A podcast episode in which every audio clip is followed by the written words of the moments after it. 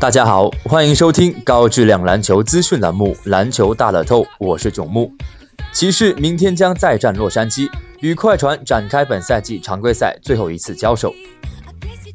快船近期状态还是有所起伏，近四场比赛胜负相间。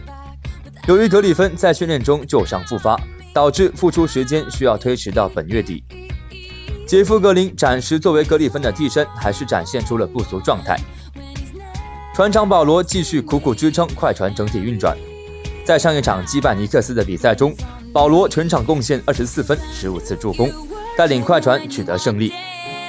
目前快船主要问题还是板凳深度不足，巴莫特、格里芬、皮尔斯的车阵使替补力量进一步削弱。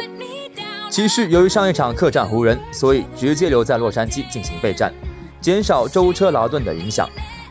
目前他们依然只领先猛龙两个胜场。所以仍然不能有丝毫放松。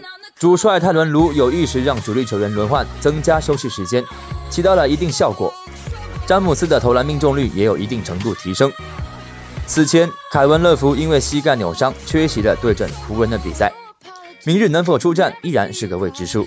不过，顶替他先发的老将弗莱表现出色，轰下二十一分、七个篮板，成为骑士赢球的重要功臣。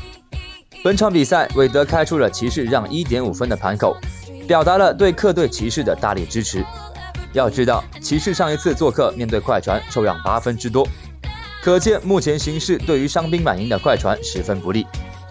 毕竟可用之人实在不足，骑士队能够充分利用个人能力的优势拉开空间，让角色球员有投篮机会，这也是骑士队一直以来最擅长的做法。本场比赛看好骑士队顺利取胜。